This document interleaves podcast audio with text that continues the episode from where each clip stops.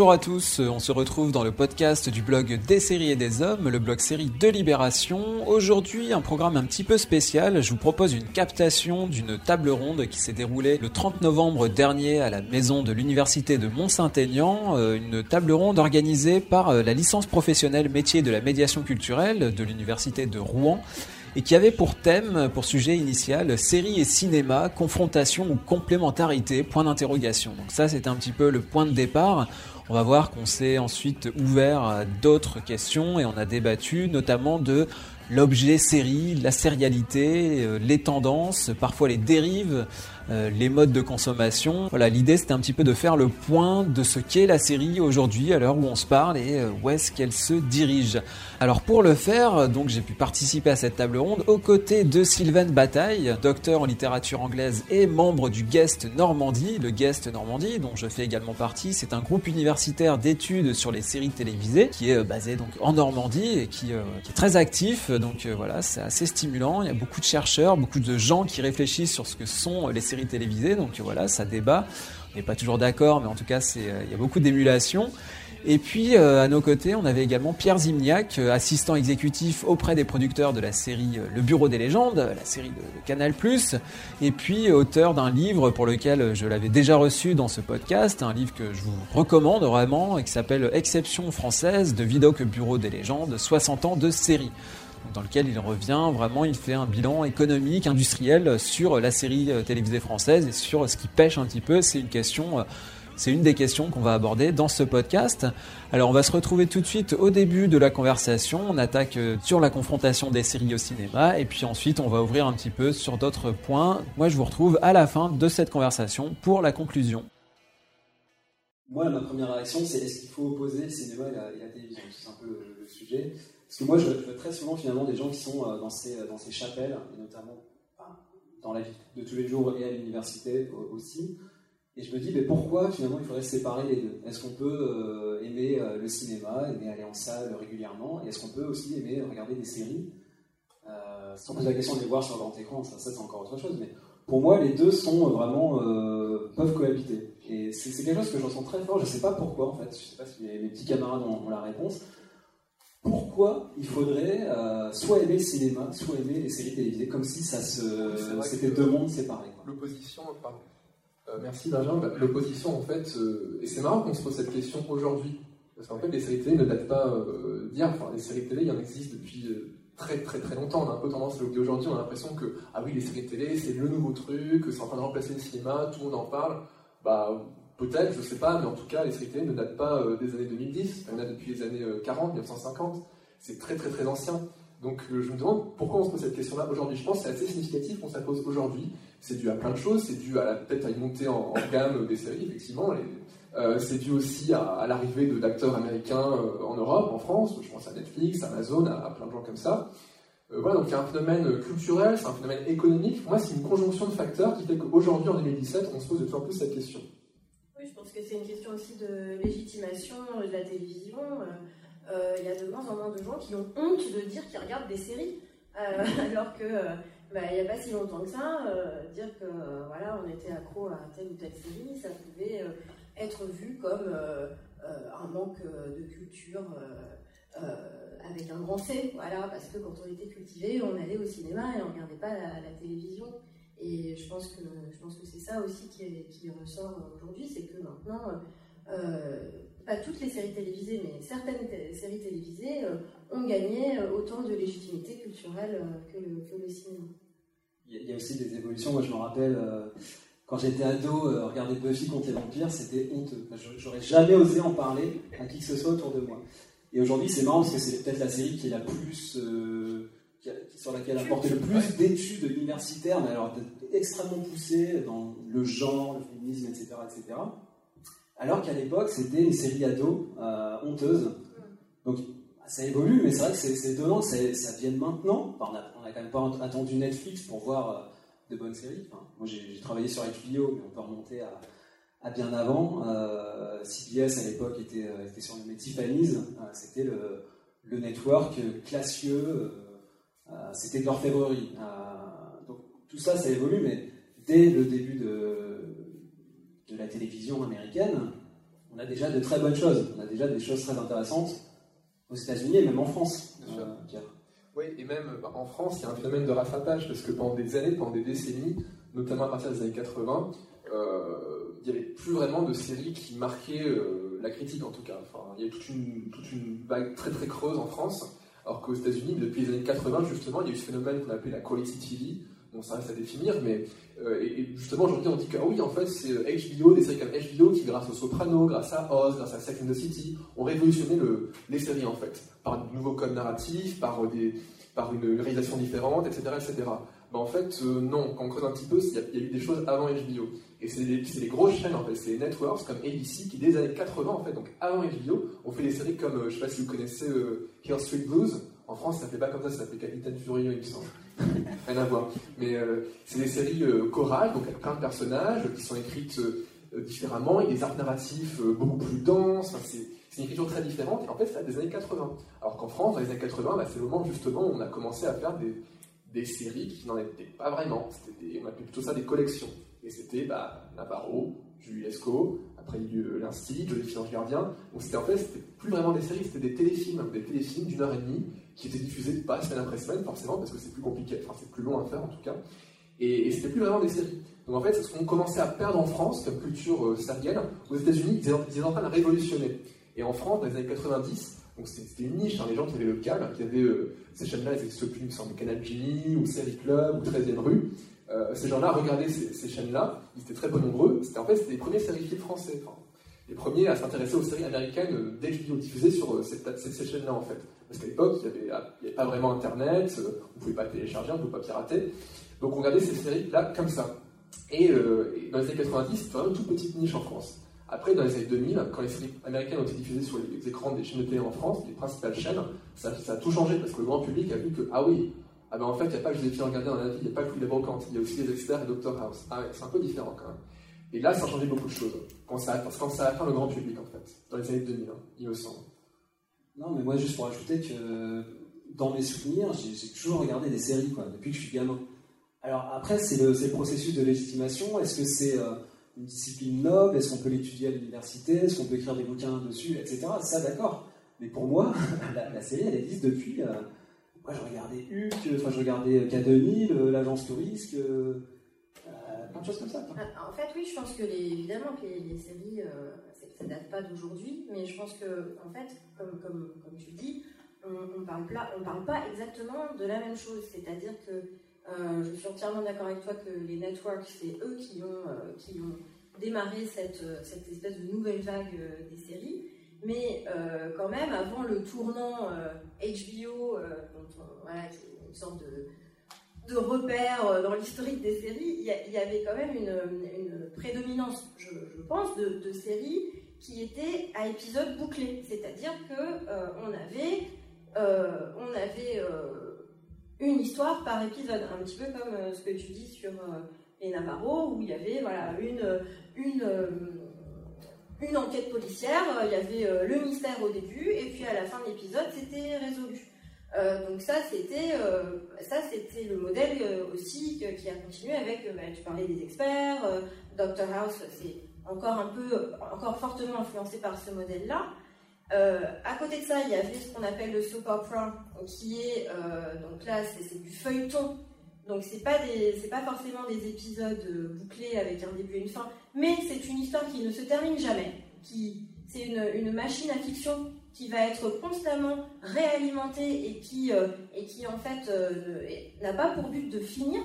Et je crois que quand même, ce qui a changé dans les années 99-2000, c'est qu'on est arrivé à des séries feuilletonnantes, donc avec une, une grande histoire qui est racontée sur plusieurs épisodes avec des grands arcs narratifs, et qui va vers une fin.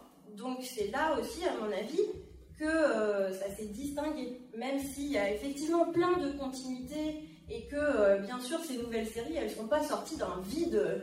Il y avait, il y avait évidemment des, plein, plein de productions avant. Mais moi, c'est comme ça que je, que je vois les, les, choses quand je regarde un peu avec une perspective historique. Je ne sais pas ce que vous en pensez.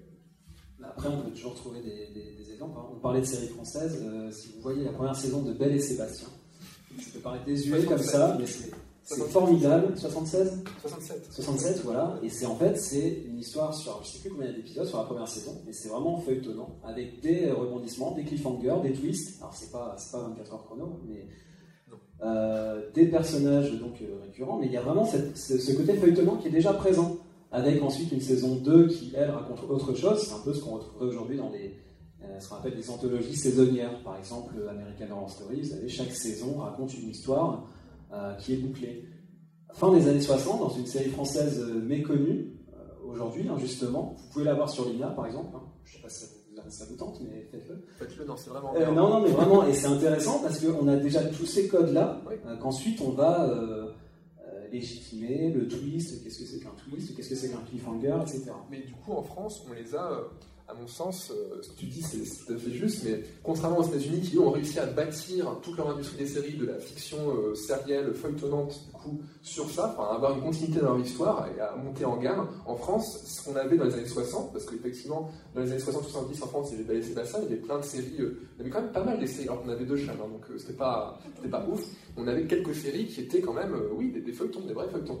Il y avait Belle et Sébastien, il y avait, euh, je pense que Vidoc aussi, c'est un feuilleton, on peut considérer comme un feuilleton. Belphégor, etc. Voilà, qui serait aujourd'hui l'équivalent des mini-séries en fait. Il y a 6, 8 épisodes, mais voilà, c'est des, feuilletons. Parfois on fait plusieurs saisons, parfois pas. Mais voilà, il y avait un savoir-faire qu'on avait acquis dans les années 60 et qu'on a perdu dans les années 80. Parce qu'on s'est mis à faire, bah, euh, je ne veux pas être méchant avec Navarro, mais des Navarro en fait. Donc des, des téléfilms, des téléfilms à héros récurrents, où euh, un épisode de Navarro en fait, bah, Navarro, vous pouvez regarder euh, un épisode. euh, par an, mais c'est pas grave, vous le retrouvez l'année d'après, vous avez manqué 5 épisodes, mais c'est pas grave, vous allez comprendre ce qui se passe, de toute façon, à, la fin de chaque épisode, il a résolu l'enquête, c'est fini, voilà. Il y a peut-être une vague continuité avec les histoires avec euh, ses, ses enfants, tout ça, euh, ce qui se passe au commissariat, mais, mais pas vraiment. Donc c'est pas feuilletonnant en fait, ou très très peu en tout cas. Voilà. Et ça, en France, bah, euh, on a eu une. euh, Alors que les Américains ont eu cette, euh, cette continuité historique, en France, moi je dis qu'on a eu une contre-révolution en fait. On a eu une contre-révolution des séries dans les années 80. Ça va peut-être un peu loin ce que dis. hein. Est-ce que ça explique pour toi, pour toi le retard euh, Oui, bah oui. euh, Bien sûr. Et là, en France, on, on- on fait de notre mieux pour revenir dans la course, revenir à la course des feuilletons, pour le coup, avec plein de séries, enfin, quelques séries, euh, notamment produites, financées par Canal+. Euh, je pense au Bureau des légendes, je pense à, à plein d'autres, Braco, euh, qui sont plus ou moins réussis, peu importe, mais on, on revient dans cette course au feuilleton, mais difficilement, parce qu'on a perdu ce savoir-faire. Et c'est un savoir-faire à la fois euh, d'écriture, parce que écrire des feuilletons, c'est pas la même chose que d'écrire des épisodes bouclés. Il faut prévoir, euh, voilà, écrire 10 épisodes sur des arches narratives euh, très très denses, très très vastes. C'est un savoir-faire euh, économique. Ça coûte cher d'écrire des feuilletons parce que voilà, ça demande des décors récurrents, c'est une économie différente. Et, voilà, donc c'est un savoir-faire qu'on a perdu et qu'on essaye de retrouver petit à petit. Et pour moi, et je finirai juste cette remarque-là, ce qui nous a un peu, désinhibé, c'est dans les années 2000 qu'on a vu la vague des séries américaines, que ce soit des feuilletons ou pas d'ailleurs, euh, submerger les chaînes françaises. Et là, euh, c'était horrible, c'était entre 2005 et 2007. Entre, en 2005, les meilleures audiences de, la fiction sur les chaînes françaises, c'était des séries françaises qui étaient. C'était, euh, je pense, Joséphine Ange Gardien, et, et je sais plus qui, et je sais plus quoi comme, série. Mais entre 2005 et 2007, en 2007, quand, de- quand en 2005, les experts à Manhattan, à Miami et à Las Vegas ont débarqué sur TF1 en prime time, chamboulement total. En 2007, les meilleures audiences de la fiction, c'est plus les séries françaises qui les font, c'est les séries américaines. Et donc c'est les experts, Doctor House, c'est le mentaliste, c'est tout ça. Voilà, c'est plus les séries françaises. Là, on est, on est en train de revenir, enfin ça en revient en, ça revient en force. Les séries françaises aujourd'hui reviennent dans- aux meilleures audiences euh, annuelles de, de la- de la fiction, fran- de la fiction en France. Mais voilà, c'était un chamboulement euh, incroyable et euh, je sais plus du tout ce que je voulais dire. Mais euh, Mais le retard, que là on rattrape un petit et on rattrape donc ce retard. Voilà. Oui, parce qu'il y a quand même toujours une influence américaine assez forte. euh, on ne va pas regarder des, des séries françaises, par exemple. On a tort parce qu'il y a des bonnes séries françaises maintenant. Enfin, on introduit quand même. Des euh. Voilà, j'arrête parce que je, je suis jugé parti donc c'est Par exemple, dur. par exemple euh, Pigalle la nuit, moi j'ai trouvé ça formidable sur Canal+. Pigalle, voilà, c'est la France. Euh, et, et après, c'est des questions de production. euh, ils avaient écrit, donc le duo Herpou et Admar, Ah. ils avaient écrit la saison 2 déjà. Euh, après, on n'a pas le détail de ce qui s'est passé, mais en tout cas, Canal a, a- a- a renoncé. Ça ça, ça, ça, ça, fait mal, ça, fait mal parce que ça coûte euh, de l'argent, mais ça coûte aussi euh, de l'investissement de, de- de certains auteurs qui ensuite, eux, vont voir ailleurs. Donc après, ils sont partis sur, euh, sur France 3, France 2, Arte, enfin, ils ont, ils ont tourné, mais euh, Mais ce que tu dis, euh, en fait, il y a deux, deux choses dans ce que tu dis qui me, qui me font réagir. La première, c'est que effectivement, quand les auteurs sont frustrés par les décisions des chaînes, qui sont trop lentes à, commander une nouvelle saison, bah, ils vont voir d'autres chaînes. Bah, lesquelles? Parce qu'en fait, elles sont assez peu nombreuses en France à pouvoir financer de la fiction. Ou alors oui, ils vont voir Netflix ou Amazon, qui pour l'instant font quelques petites, enfin, font des séries, mais pas encore beaucoup. Voilà. Et euh, après, il y a la question de, bah oui, en fait, les séries, qu'est-ce que c'est? Contrairement au cinéma, les séries, c'est l'industrie. Les séries sont industrielles par nature, c'est-à-dire que quand, quand, si vous voulez que le public revienne année après année, saison après saison, ben, l'idéal, c'est que quand vous tournez une saison d'une série, vous êtes déjà en train d'écrire la suivante, la saison suivante. Si vous ne le faites pas, ben, vous prenez le risque, et pour moi, le cas d'école ultime, c'est les revenants. C'est que, vous savez combien d'années il y a eu entre les deux saisons des revenants? Il y a eu trois. Trois années. C'est-à-dire qu'en trois ans, donc trois ans après la saison 1, qui était un succès mais critique, public, euh, démentiel. Enfin, c'était là, j'avais vu la couverture des Inrocks à l'époque qui disait Les Revenants, la résurrection des séries françaises. Petit jeu de mots. Voilà, et c'était en 2012, septembre 2012, première saison des Revenants, donc succès public, succès critique. La série est vendue partout dans le monde, ou presque. Il y a même un remake américain qui est fait, et remake américain qui arrive avant la saison 2 française. Là, on se dit, mais il n'y a pas un problème, on attend 2013, rien. 2014, rien. 2015, automne 2015, ah, saison 2 des Revenants, ok. Euh, audience divisée par deux. Aussi, peut-être la, saison un peu moins bonne, peut-être. Et les critiques sont aussi moins bonnes. Et voilà, la série est morte. La série était tuée par son manque d'industrialisation. Parce qu'en trois ans, on avait vu trois saisons de Game of Thrones, on avait vu euh, plein d'autres choses, donc on avait limite oublié de préparer la série en fait. On s'est juste parler, oui, de, de morts vivants qui reviennent. C'était un drame avec des morts vivants, mais on savait plus très bien ce que racontait précisément la série. Donc c'est un vrai problème ça en France, ne pas pouvoir industrialiser les séries et rester dans une économie de prototype en fait. Quand on fait encore une, quand on fait une saison aujourd'hui en France, malheureusement trop souvent, c'est pas vraiment une saison, c'est un film de 8 heures, c'est un film de 8 heures et on ne prévoit pas la suite. Oui, bah là ce que tu dis, ça montre bien les différences entre le système français et le système euh, américain, euh, euh, où en fait effectivement les séries américaines, c'est vraiment une mécanique très très bien huilée et avec énormément d'argent et avec des, chaînes qui sont prêtes à dépenser de l'argent à perte. Si vous regardez comment, comment une, série est produite aux États-Unis, comment une série démarre, il y a d'abord tout le processus des pilotes, hein, où en fait euh, les chaînes vont payer pour la réalisation de premiers épisodes de séries, dont en fait la plupart ne verront pas le jour, parce qu'il va y avoir encore une sélection sur les pilotes, et seulement quelques pilotes parmi ceux qui ont été visionnés par, par les chaînes euh, aboutiront à une série. Donc il faut savoir que les séries américaines euh, que l'on regarde, elles sont la plupart du temps le fruit de, quand même une, énorme sélection. Et il y a, plein de, projets de séries euh, qui, qui n'ont jamais été réalisés, même s'ils ont pu aller jusqu'au stade du pilote. Sachant que réaliser un pilote, ça coûte de l'argent. Et les chaînes sont prêtes à payer pour voir. Et ça, c'est quelque chose euh, en France euh, qu'on a pas, enfin, quasiment pas. Quand tu vas nuancer, je pense. On l'a pas, hein, on n'a pas. Il y a le CNC qui a essayé de mettre en place une aide. En fait, quand, quand vous êtes producteur, que vous voulez financer une série, vous avez des aides en France. Vous avez le CNC, enfin, il y a différentes aides, des aides de région. Et le CNC avait mis en place en 2008 une aide au financement de pilotes, en fait, pour que les producteurs puissent présenter des pilotes aux chaînes. Euh, donc voilà, ça a duré entre 2008 et 2014. Pourquoi? Parce que ça n'a pas marché. Pourquoi? Parce que les chaînes n'ont pas joué le jeu en fait. Les chaînes n'ont pas joué. La participation des chaînes en fait. Avec les chaînes en France disent OK, bon bah tous, les mois de je sais pas de janvier, on fait un appel aux pilotes pour voir quel producteur présente des pilotes. Ils n'ont pas joué le jeu. Ben oui, parce que c'est pas du tout dans les habitudes françaises et, euh, et puis parce que je pense aussi que ça demande euh, enfin, le, système américain, la, manière dont ça se pratique aux États-Unis, euh, demande beaucoup, beaucoup d'argent. Hein, euh, il y a quand même des budgets beaucoup moins conséquents euh, en France. Et enfin, voilà ce que je, pense que ça, c'est assez significatif de. C'est vraiment une, question de, prise de risque. Voilà, c'est-à-dire que les, chaînes américaines. elles, sont, elles sont prêtes à, prendre des risques, elles sont prêtes à payer pour plusieurs épisodes d'une saison quitte à l'annuler ensuite parce que ça ne fonctionne pas. Euh, là récemment, je, retravaillais sur une, série assez ancienne qui s'appelle euh, Boss, qui date de, 2011. Et en fait, c'est une, une série qui avait été, c'était un projet qui avait été proposé aux chaînes câblées. La, chaîne câblée qui l'a acheté, c'était une, petite chaîne câblée Stars. Comment elle a fait pour, moins, moins grosse que, les, trois grosses chaînes câblées qui sont HBO, Showtime et, et, euh, AMC. Et donc, euh, Stars, comment elle a fait pour remporter le marché de cette série? Elle a dit, bah, nous, on, passe le stade du pilote, on vous finance directement une première saison. Et puis, euh, au bout de 2-3 épisodes, euh, même pas, je crois que la, série était en tournage, ils ont vu que ça leur plaisait, que c'était... Ils ont dit, on finance la deuxième saison dès maintenant. Ce qui fait que Boss, c'est une, une série qui a eu deux saisons. Alors, ce n'est pas, des, pas des saisons de 24 épisodes, hein, c'est des saisons de 8-10 épisodes. Mais il y a eu en fait 18 épisodes qui ont été diffusés pour finalement aboutir à un flop, c'est-à-dire que la série n'a pas été reconduite pour une troisième saison. Mais, euh, et pour la fin, en fait, donc on n'a pas la fin de cette série, c'est dommage, mais voilà. Et, je trouve que c'est assez intéressant de voir que euh, bah, malgré tout, la, chaîne a quand même financé cette, euh, cette, série.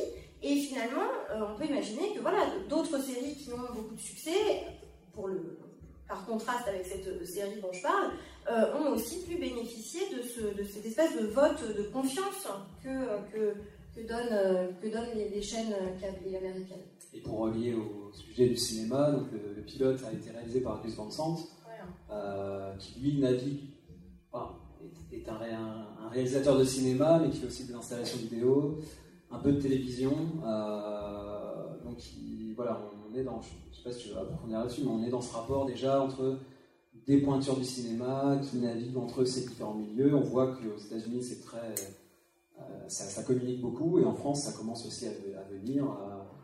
Euh, par exemple, là, on a Paris, etc., qui a été lancé sur Canal+, et lancé par Zabou Bretman, qui est plutôt une actrice réalisatrice de cinéma français, on va dire. Euh, les Revenants, c'était euh, Fabrice Gobert, mais euh, ouais, voilà. Mais en tout cas, c'est en, train, en train de venir un petit peu en France. C'est en train de venir, mais c'est beaucoup, c'est très lent en fait. C'est très lent et quand par exemple, moi je trouve ça assez significatif que 10%, je sais pas qui a vu 10% dans la, salle, quand même, 10% de France 2 a fait appel à Cédric Clapiche, réalisateur de cinéma, mais pour une série sur les coulisses du cinéma.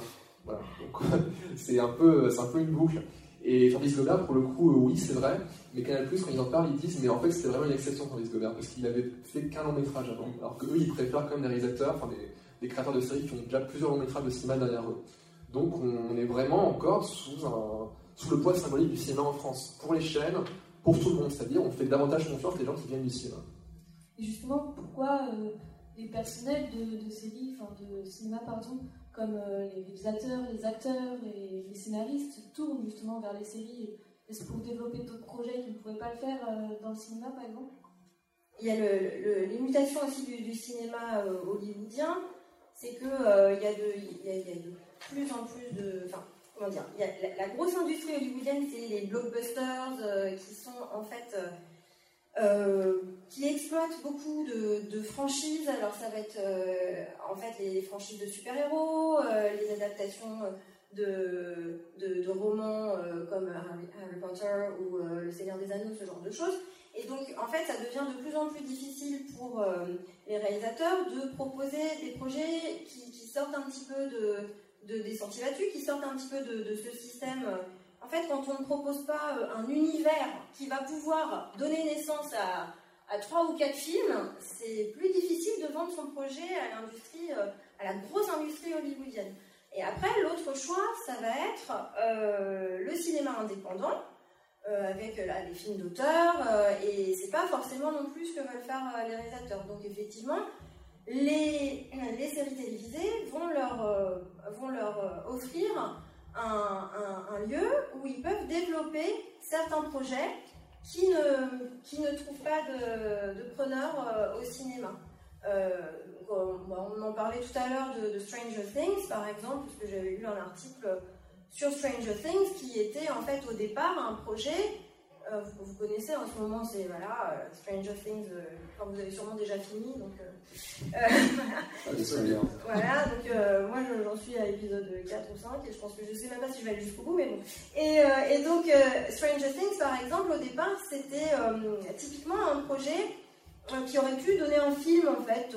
c'était, c'était, c'était tout à fait, tout à fait le, genre de, film de mainstream qu'on pouvait trouver, sauf que bah, n'y a plus de il n'y a plus de possibilité de développer ce genre de, film au cinéma. Donc les, créateurs se sont dirigés vers, vers Netflix qui a dit bah oui, ok, venez.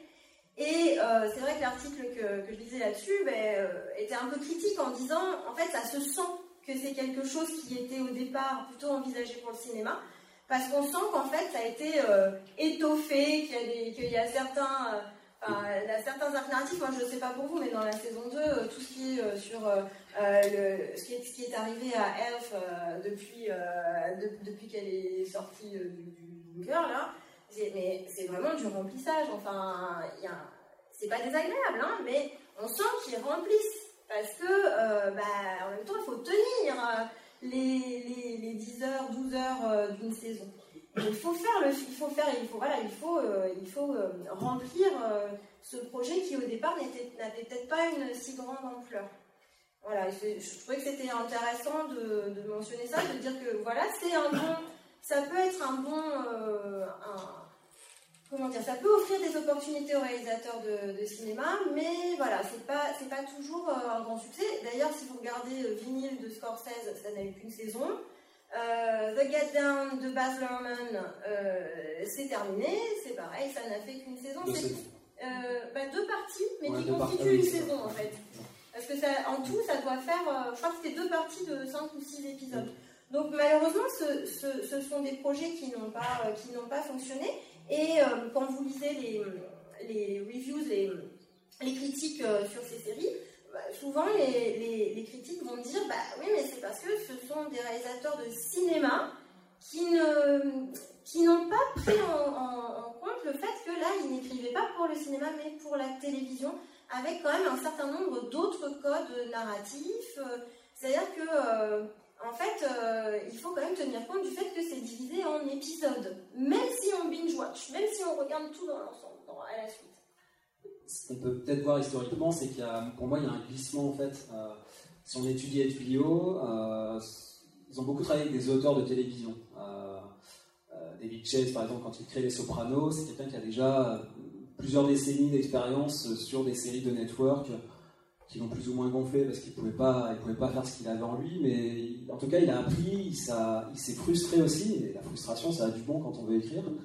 Euh, David Lynch, par exemple, qui a, qui a créé Deadwood, Luck, euh, c'est quelqu'un qui est hyper productif, mais il faut le canaliser, et c'est pareil, c'est quelqu'un qui avait travaillé sur, euh, si je dis pas de bêtises, sur Street Blues, sur euh, NYPD Blue, enfin sur les séries, euh, des grandes séries des années 80-90.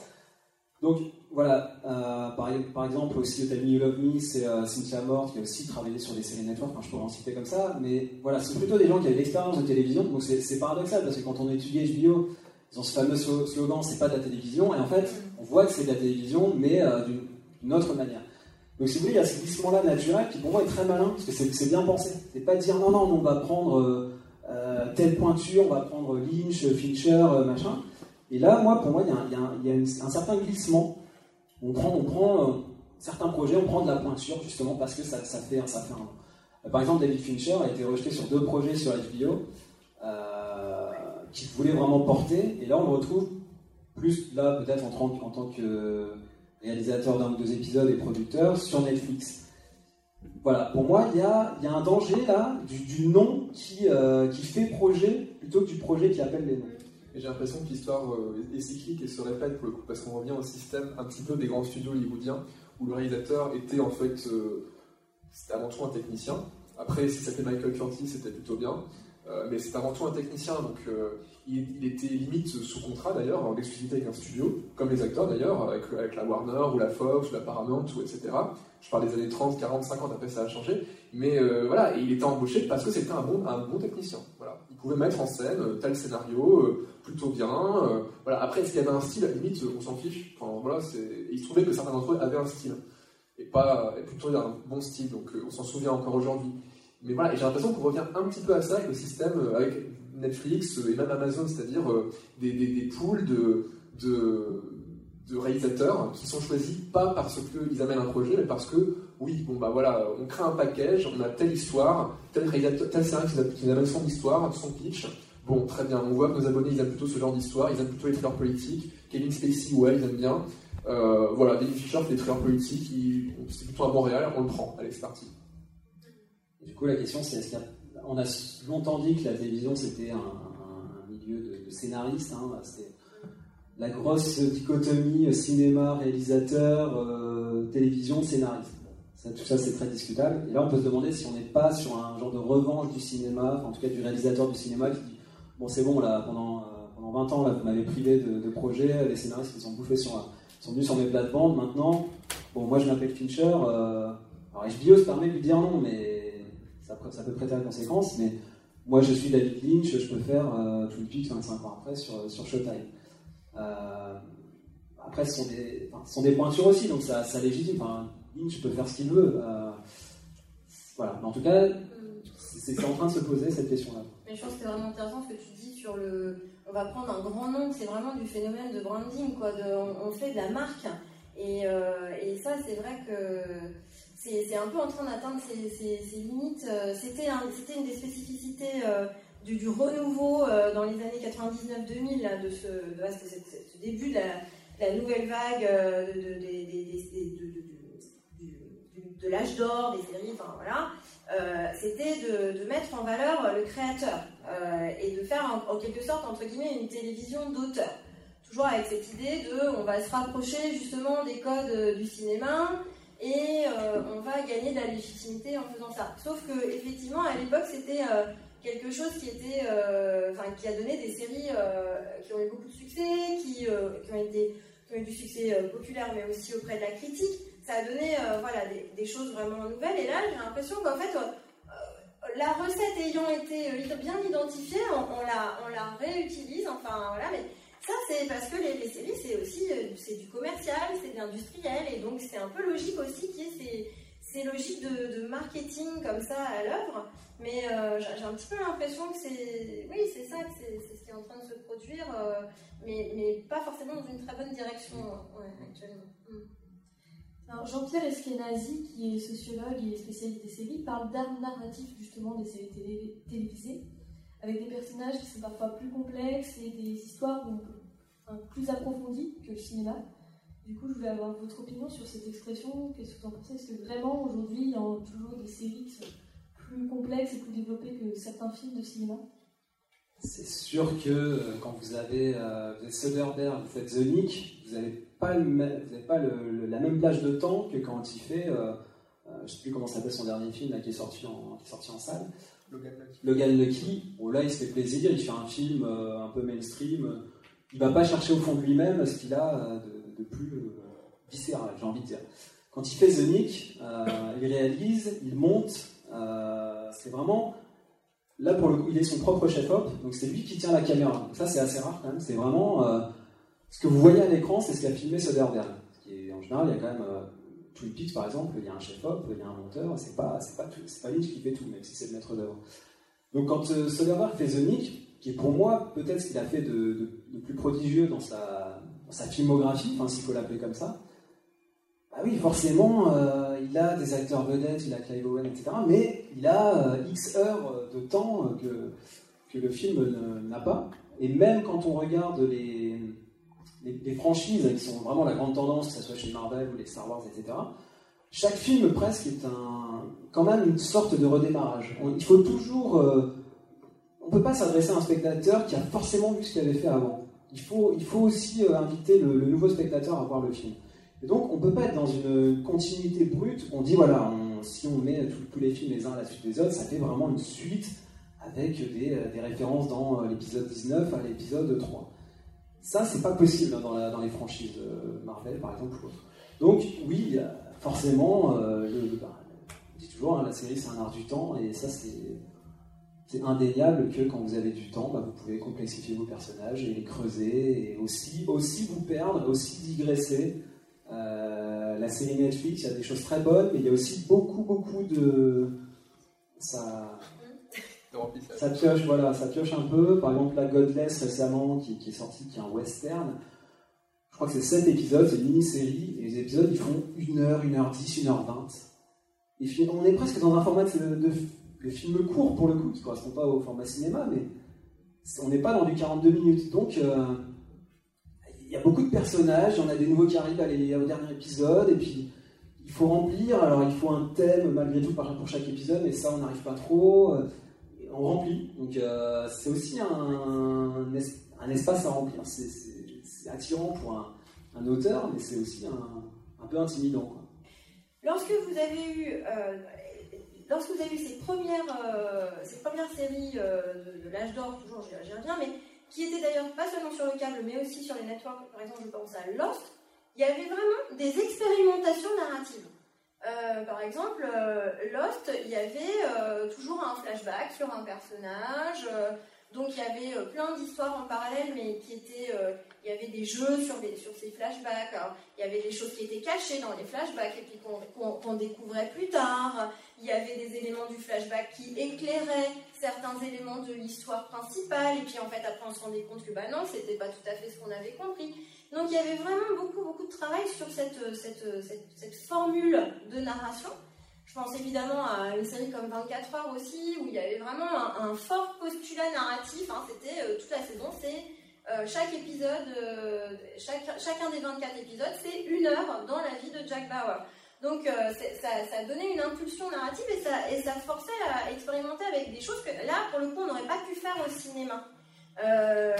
C'était voilà, c'était vraiment des, choses très spécifiques au, format euh, sériel.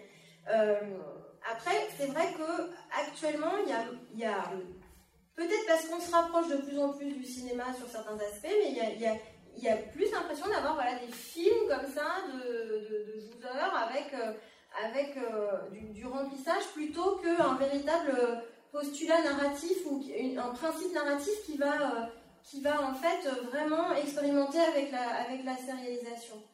Et sur les personnages, je pense que ce que les séries changent sur les personnages, c'est euh, leur présence dans notre vie.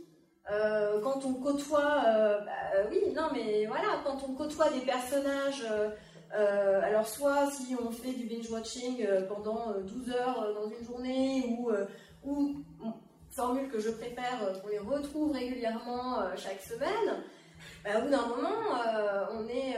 voilà, enfin moi je regarde The Walking Dead, j'en ai plus rien à faire de l'histoire, non, c'est parce que j'aime trop les personnages, je veux dire, ces personnages, ils sont dans ma vie.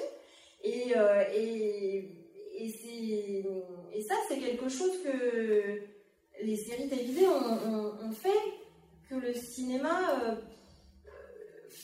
peut faire différemment. Il y a des personnages de cinéma qui vont vraiment nous, marquer, mais je crois que ça sera pas, ils n'auront pas cette, cette espèce de, présence quotidienne comme ça.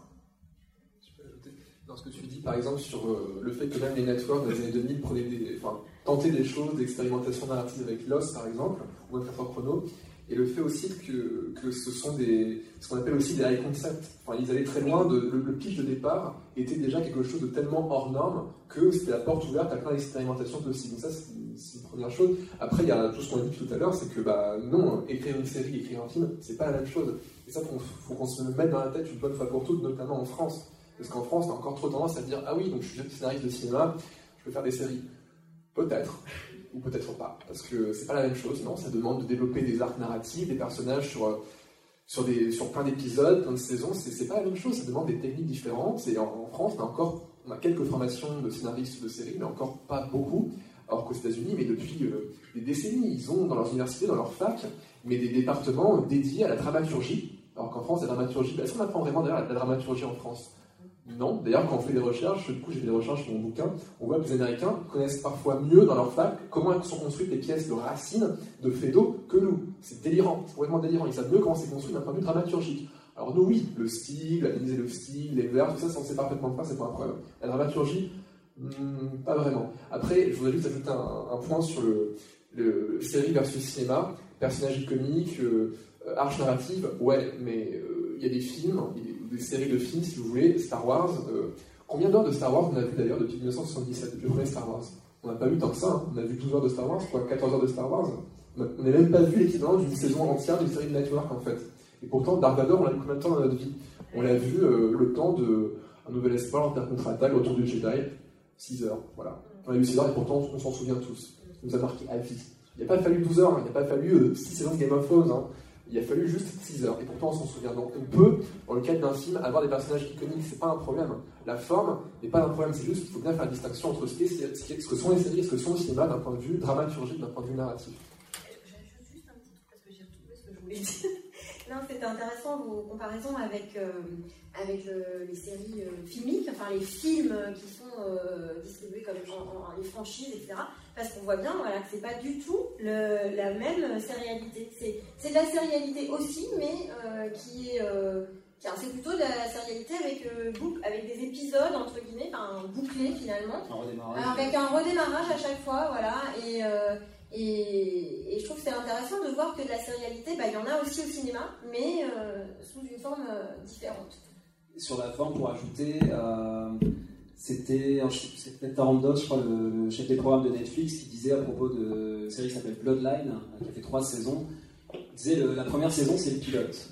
Mm. Moi, j'ai étudié ça, je trouvais ça intéressant, c'est la provoque, hein, mais je trouvais que c'était une proposition intéressante, en même temps qu'il y a énormément de limites, mais qui en dit beaucoup sur la sur la, tendance actuelle, qui est de cette course en avant. De... En fait, ce qu'il nous disait, c'est que vous pouvez pas avoir vu. Euh, enfin, ça n'a aucun intérêt de regarder un seul épisode de Bloodline, il faut regarder toute la saison. Presque, il faut la regarder dans la journée.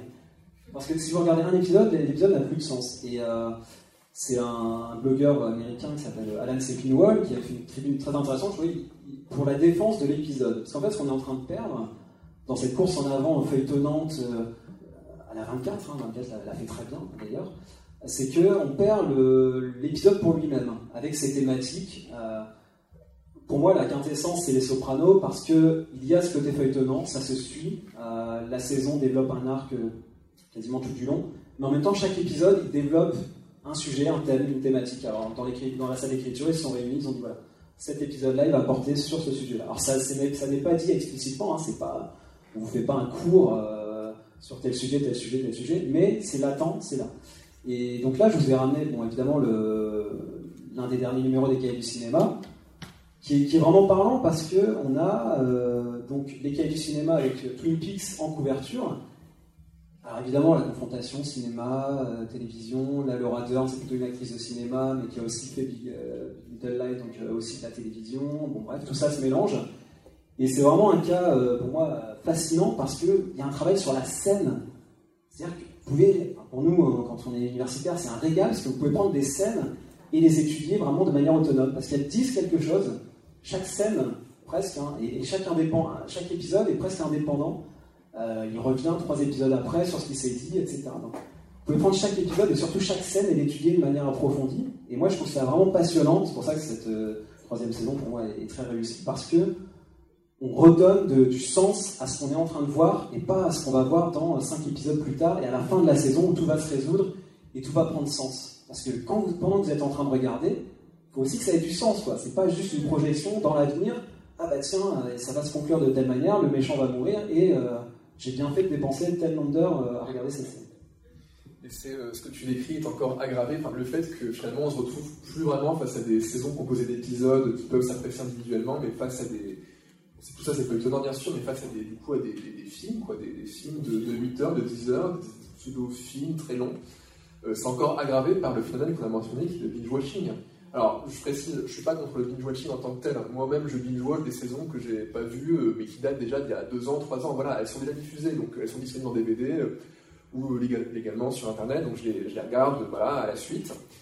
Par contre, qu'une plateforme comme Netflix dise non seulement c'est possible, mais en plus on vous encourage à le faire parce qu'on met tout en ligne le même jour, bah, moi il y a un truc que je, que je, que vis en ce moment, c'est le lundi matin.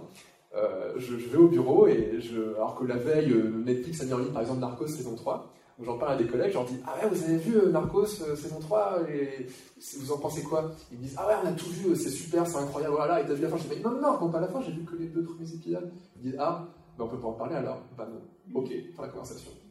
Et c'est pas un hasard si les séries les plus regardées dans le monde aujourd'hui, ce sont euh, Game of Thrones, The Walking Dead. Pourquoi? Ben, Ce ne sont pas des séries qui sont euh, diffusées comme ça. Ce sont des séries diffusées donc respectivement par HBO et, AMC. Tous les dimanches pour Game of Thrones en tout cas, il y a euh, un épisode. Et donc le lundi matin, à la machine à café, c'est et t'as vu ce qui s'est passé, ils ont massacré tous les, toute la famille. Enfin, c'est incroyable. Et ça crée la conversation, ça crée du lien social. Et ça, c'est très fort. C'est ce que la télévision peut faire et que ne peut pas faire le cinéma, ou alors beaucoup moins. Ce que ne peut pas faire la littérature, ou alors beaucoup moins. Voilà, c'est la notion de rendez-vous. Tous les, tous les dimanches soirs, ou tous les lundis soirs en France, ça son pirate 24 heures après, on se retrouve euh, voilà, à regarder l'épisode qui vient d'être diffusé. Et c'est la notion de rendez-vous. Et euh, voilà, aujourd'hui, on, perd cette notion de rendez-vous à cause de, euh, bah, de Netflix, me semble. Donc là, on a parlé de l'influence, etc. Et euh, justement, je vais faire un rapide point par rapport au conflit actuel qu'il y a actuellement, notamment avec euh, la chronologie des médias. Donc euh, la chronologie des médias, c'est le délai d'attente à respecter entre la, diffusion, entre la première diffusion dans une salle de cinéma, puis ensuite à la télévision, en DVD, etc. Alors ça, c'est une question compliquée parce qu'il y, a à la fois c'est l'industrie, l'économie, etc. moi, je suis quand même pour euh, bien euh, segmenter, bien répartir les choses, pour que chaque euh, pour que l'œuvre trouve son, cycle de vie, parce que je pense que c'est un cycle vertueux. et donc Canal a joué un rôle fondamental là-dedans notamment, dans le financement du cinéma. donc celui qui, finance doit aussi être récompensé, avoir une, priorité, enfin ça me paraît logique. maintenant, c'est vrai que les, usages évoluent aussi les spectateurs sont peut-être moins prêts à attendre parce qu'ils voient que euh, les œuvres sont accessibles plus vite. On l'a vu en France aussi. Hein, euh, Lost, par exemple, je me souviens, c'était diffusé en ce en US plus 24, donc c'était diffusé, c'était accessible dès le lendemain sur TF1 Make Vidéo. On a aussi euh, habitué les usagers à consommer plus vite. après, le risque, c'est un c'est que, la date de péremption soit, soit rapprochée, c'est-à-dire qu'on va accéder aux œuvres plus vite, mais elles vont s'user plus vite aussi. Enfin, il, y a, forcément un phénomène d'usure qui, est exacerbé par, ces usages. Alors, c'est à double tranchant. Moi, je suis spectateur j'ai envie de voir plus vite. Enfin, oui, j'ai pas envie d'attendre pendant X jours, mais en même temps, cette, euh, encore une fois, cette frustration, cette attente se fait de, de rêver l'épisode, hein, pour citer euh, Sarah Actuel euh, qui en parle très bien. Et puis voilà, cet interstice entre les épisodes, c'est une manière de rêver ce qui s'est passé euh, ou d'en discuter. Enfin, Lost a été un bon exemple parce qu'on n'a pas arrêté de débattre, d'émettre des, théories, etc. Et là, oui, ça crée du lien social. Alors, le cinéma en crée aussi, mais c'est vrai que c'est très différent. On sort de la salle de cinéma, bah, on peut discuter du film. Là, il n'y a pas de je suis en avance, là, quel épisode, etc. Donc le film, il a, il a cette, il perdra jamais ça. Maintenant, voilà, la série, c'est, on est un peu un, virage. Et on voit que les, chaînes françaises aussi s'y mettent. Hein, Canal, hein, on le disait, euh, Paris, etc., qui a été lancé très récemment. On pouvait voir tous les épisodes euh, en ligne sur la plateforme euh, MyCanal. Donc, ils s'adaptent à des usages, mais moi je pense que c'est à leurs risques et périls ça peut se retourner contre eux à moyen et à long terme. Mais juste rapidement sur la chronologie des médias, c'est un serpent de mer hein, ce truc. Ça fait des années qu'on en parle. Euh, c'était formalisé en France dans les années 80 par l'État. c'est la loi en fait hein, qui dit en France les différents acteurs. Euh, l'écologie médias, c'est dire ok très bien, il y a un film qui sort à la date J en salle de cinéma. C'est pour les films, hein, c'est pour le cinéma. Donc à J plus 6 euh, mois, il sera disponible en DVD. À J plus 12 mois, il sera sur la première chaîne qui a participé à son financement, etc. C'est fixé par la loi. En gros, l'État dit aux différents acteurs, aux distributeurs DVD, aux distributeurs cinéma, etc entendez-vous, et si vous si vous, vous entendez pas, on le fait nous à, votre place. Voilà. Donc en gros, c'est la loi depuis les années 80. Et ça permet en fait de structurer le financement du cinéma en France. C'est-à-dire que Canal Plus a souvent la première exclusivité de diffusion d'un film, parce que c'est eux qui mettent le plus d'argent dans le film. Voilà, en gros, c'est ça.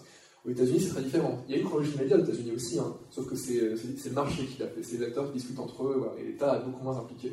Il y en a une aussi. Hein. Voilà. Après, la grande force des séries par rapport au cinéma, c'est que la chronologie média dans les séries, bah, beaucoup moins euh, contraignante que celle du cinéma. Et on ne peut même pas vraiment dire qu'il y en a une, c'est-à-dire qu'on est beaucoup plus libre. C'est-à-dire que quand une chaîne euh, a fini de diffuser une saison, quand Canal Plus a fini de diffuser, euh, je sais pas, bah, Paris, etc., justement, le lendemain, il faudra, vérifier, mais le lendemain de la dernière diffusion du dernier épisode sur Canal Plus, ce sera disponible en DVD, tout de suite. Partout, à la Fnac, partout, partout, partout. Et, voilà, donc les séries ont cette force par rapport au cinéma que il y, a beaucoup moins de, contraintes par rapport à la diffusion, par rapport à la, mise en, DVD, etc. etc. Euh, voilà, et ça, c'est pas qu'en France, hein, c'est partout. C'est une vraie force euh, des séries. Non, moi, je voulais juste ajouter que j'ai quand même un peu l'impression que c'est euh, la loi qui essaye de, de, baser ce qui s'est passé avec enfin, tout ce qui se passe avec le, avec le téléchargement illégal, avec des gens en fait qui récupèrent l'épisode juste au même moment que la, diffusion aux États-Unis, parce que justement, ils ne peuvent pas attendre. Donc, euh, essaye de, voilà, de, de, contourner, de contourner ça. La, la sériphilie en France, elle est, elle est quand même énormément liée au téléchargement euh, illégal. Hein. Il suffit de lire euh, l'ouvrage d'Hervé Desbarek sur la sériphilie. Et voilà, c'est sûr que.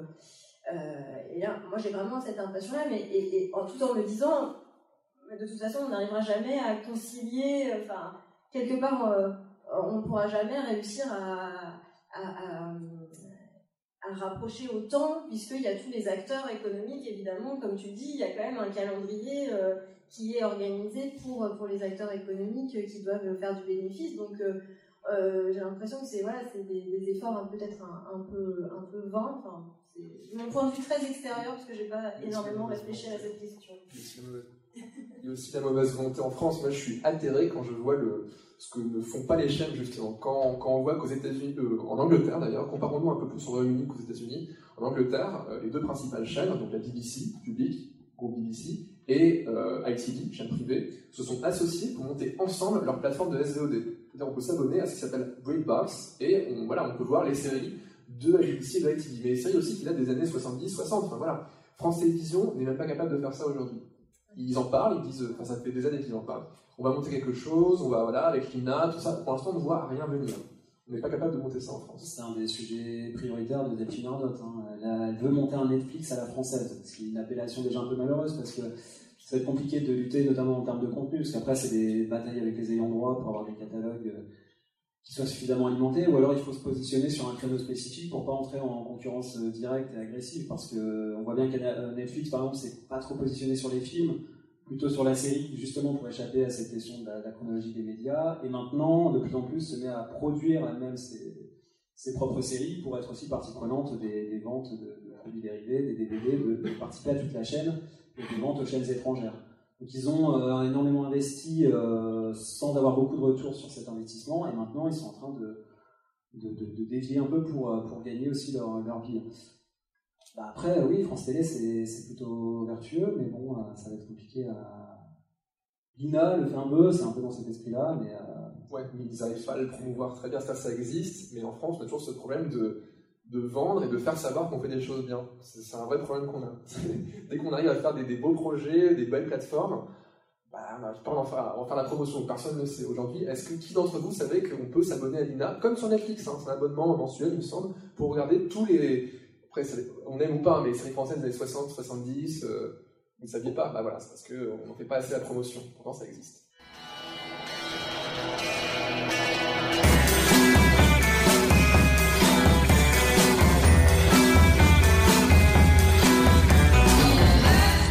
Voilà, ce sera le dernier mot de cette table ronde, euh, qui s'est déroulée euh, à Mont-Saint-Aignan. Je remercie évidemment les organisatrices de cette table ronde pour nous avoir invités. Je remercie également euh, Sylvain Bataille et Pierre Zimniak, à côté desquels j'ai eu le plaisir de participer à cette conversation, en espérant qu'on vous a apporté quelques éléments, quelques pistes de réflexion Évidemment, on n'a pas fait le tour de la question, il y aurait eu énormément d'autres choses à dire, mais bon voilà, l'idée c'était de faire un petit point, un petit bilan euh, à l'heure où euh, la série est en pleine évolution, voire révolution. Ça va à une vitesse vertigineuse, les grands groupes s'y mettent, Disney, Apple, etc. Donc on n'a pas fini de parler de l'évolution des séries.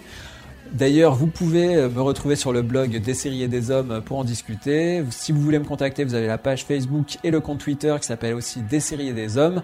Donc voilà, moi je vous dis à très bientôt euh, dans le podcast et puis sinon sur le blog pour continuer à parler de séries. À très bientôt.